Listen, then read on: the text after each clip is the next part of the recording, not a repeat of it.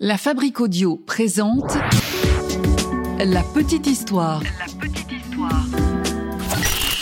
www.lafabriquaudio.com Aujourd'hui, dans la petite histoire du paranormal, on est en France, dans le sud de la France. Nous sommes dans le Vaucluse, précisément à Touzon, au-dessus du Thor, pas loin d'Avignon. Et on va aller là-bas croiser la Dame Blanche de Touzon. Vous êtes maintenant ici, et quoi qu'il arrive, vous ne pouvez plus reculer. Salut tout le monde et bienvenue dans la petite histoire du paranormal que j'ai écrite aujourd'hui et c'est Sébastien Girard qui l'a mixée. Une histoire produite par La Fabrique Audio. Vous retrouvez l'ensemble de nos productions sur le site de lafabriqueaudio.com. Et si vous avez envie qu'on parle d'un personnage en particulier ou d'une histoire, d'une légende, n'hésitez pas, contact lafabriqueaudio.com, la fabrique avec un K. Et puis euh, vous nous envoyez également vos messages sur euh, les réseaux sociaux de la petite histoire et euh, sur les applis de, podcast, notamment euh, Spotify, sur lequel vous pouvez nous envoyer des commentaires pour chaque épisode. La légende que je vais vous raconter aujourd'hui se déroule en 1207. À cette époque, Raymond VI est comte de Toulouse et il a une fille. Cette fille se prénomme Noélie, mais on la surnomme No. No, c'est une fille qui est magnifique. Elle est vraiment très belle. On dit qu'elle a une beauté incomparable à tout autre. Papa No, c'est-à-dire Raymond, il veut marier sa fille. Et il a trouvé un voisin. Le voisin qui a, ne nous mentons pas, pas mal de thunes. Oui, mais la belle No, elle, elle est déjà amoureuse. Elle est amoureuse d'un gars qui est un troubadour. Elle file le parfait amour. Et du coup, les deux tourtereaux se disent que le bon plan, c'est de fuir le pays pour échapper au mariage. Les deux amants finissent donc par réunir leur clic et leur claque et ciao bambino, ils se barrent. Alors Papa No, le comte, il est furieux et il jure qu'il va faire tuer l'amant de sa fille qu'il voit comme un ravisseur. Alors il engage des émissaires qui partent à la poursuite de la fille et de l'amant.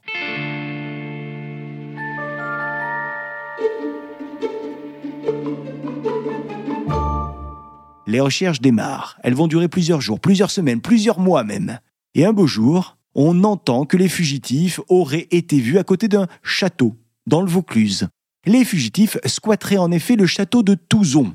Du coup, ni une ni deux, le comte demande à ses émissaires d'aller au château pour y découvrir les amants. Sauf que quand les émissaires arrivent au château, ils ne voient pas les amants qui, euh, semble-t-il, se sont volatilisés. Impossible de les retrouver. Et dans la région, on commence à raconter des histoires. On dit que parfois, la nuit, on voit une silhouette de femme qui glisse sur les remparts du château de Touzon. Bon, le comte, lui, ne croit pas un traître mot de ces histoires. Alors il décide de- d'envoyer une nouvelle fois ses émissaires pour qu'ils continuent leurs recherches. Mais en vain, les amants restent mystérieusement introuvables. Peut-être que les deux amoureux connaissent une issue secrète dans le château qui permet de les protéger, de les cacher. Ce qui est sûr, c'est que les émissaires du papa finissent par se décourager. Alors les amoureux vécurent heureux et eurent beaucoup d'enfants. Non, ça on n'en sait rien. Mais en tout cas, l'aventure continue pour Noélie.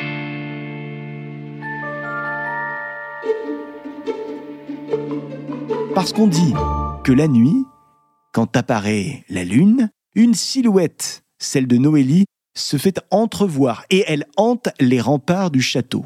Et ce qui est drôle, c'est que cette légende dont je vous parle, une légende de Provence, a été chantée plusieurs fois. Elle était chantée notamment à l'époque par les troubadours qui parlaient dans leurs chansons d'un passage secret qui donnait vers la grotte de Touzon depuis le château. Bon, si vous allez à Touzon, vous, un de ces quatre, n'hésitez pas à prendre des photos ou même des vidéos parce que peut-être qu'une nuit de pleine lune, vous allez apercevoir la Dame Blanche de Touzon, celle qui veille sur les restes du château, dit-on. Bon, soit dit en passant, cette légende n'est vraiment qu'une légende parce qu'il semble, selon les historiens, que Raymond VI ait réellement existé mais n'ait eu aucune fille avec le prénom Noélie? Quoi qu'il en soit, cette légende fait désormais partie de la petite histoire du paranormal. Une petite histoire que j'ai écrite pour vous, qui a été mixée par Sébastien Girard. On se retrouve dans une semaine avec une nouvelle petite histoire et dans un mois avec une autre petite histoire du paranormal. La Fabrique Audio présente La Petite Histoire. La petite histoire. Vous souhaitez devenir sponsor de ce podcast? Contact at lafabriquaudio.com. Avant de se quitter, je vous rappelle que La Petite Histoire est un podcast de La Fabrique Audio. La Fabrique Audio réalise des podcasts de marque et d'entreprise. Donc, si vous cherchez pour vous, pour votre entreprise, pour votre marque, un studio pour faire des podcasts, n'hésitez plus, envoyez-nous un mail, contact lafabriqueaudio.com, la fabrique avec un K.